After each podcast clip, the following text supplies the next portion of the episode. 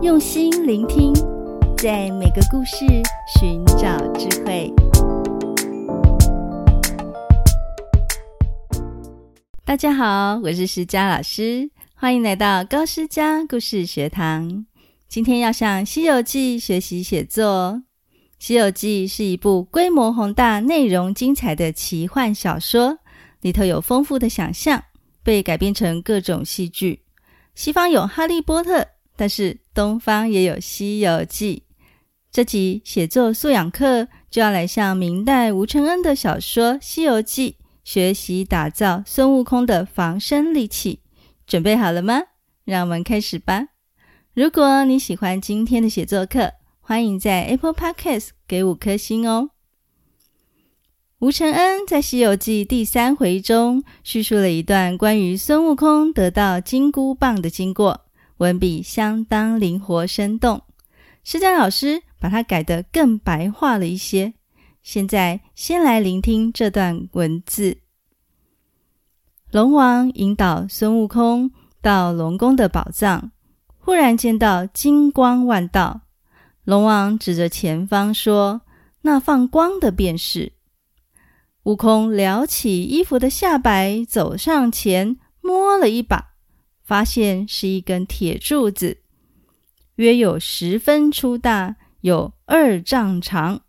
他伸出两只手，用力抓起柱子，说：“哎，实在太粗太长了些，再短细些才好用。”说完，那宝物就短了几尺，细了一围。悟空又掂掂棍子，说：“嗯，再细些更好。”那宝物真的又细了几分。悟空十分欢喜，仔细看。原来这棍子的两头是两个金箍，中间是一段乌铁，上面刻了一行字：“如意金箍棒，重一万三千五百斤。”他心中暗喜，心想：“嗯，想必这宝物会听人话。”他一边走一边对棍子说：“再短细些更妙。”棍子就变成了只有二丈长短，碗口粗细。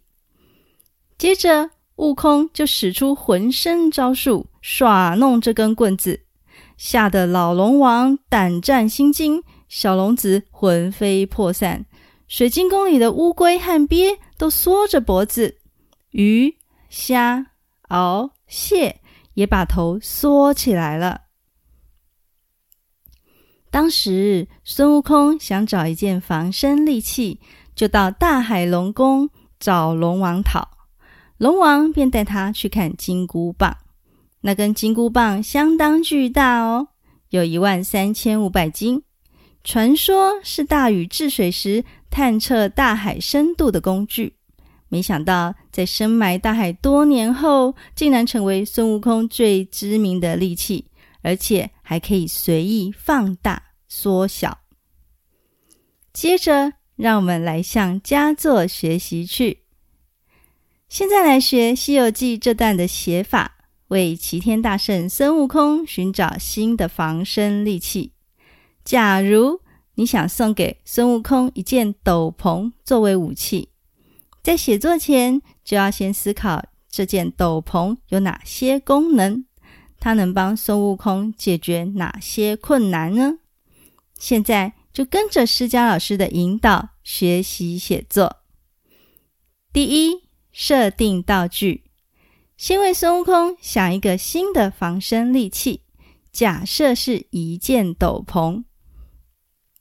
第二，改变场景，将大海龙宫改成地宫，龙王改成土地公。第三，第一印象，从孙悟空的视角描述他第一眼见到斗篷时的印象。比如说，写这件斗篷光耀夺目，是银灰色的，而且是柔软的锦绣缎子。第四，悟空的评语，想一想，当孙悟空将斗篷拿在手中时，他讲了什么话？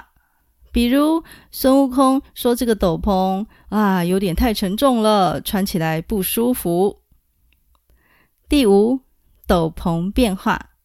当孙悟空下评论以后，斗篷就要有相应的变化哦。比如说，斗篷突然发出光亮，在光芒闪动之间，重量似乎轻了几分。最后是交代结尾。描述孙悟空得到珍宝时的心情。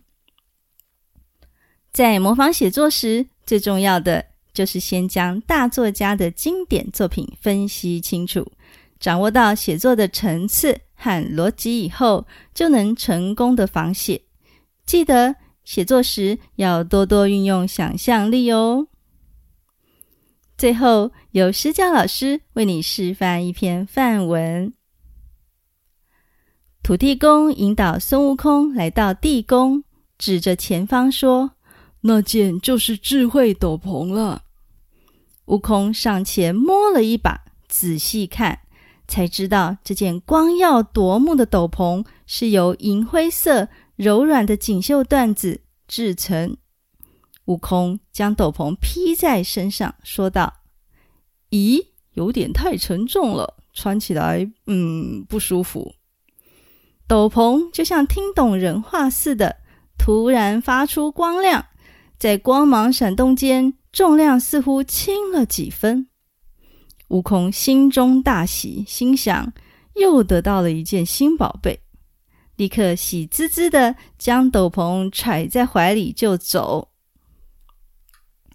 这段文字着重描述孙悟空发现宝物的过程，我们可以随着故事的开展。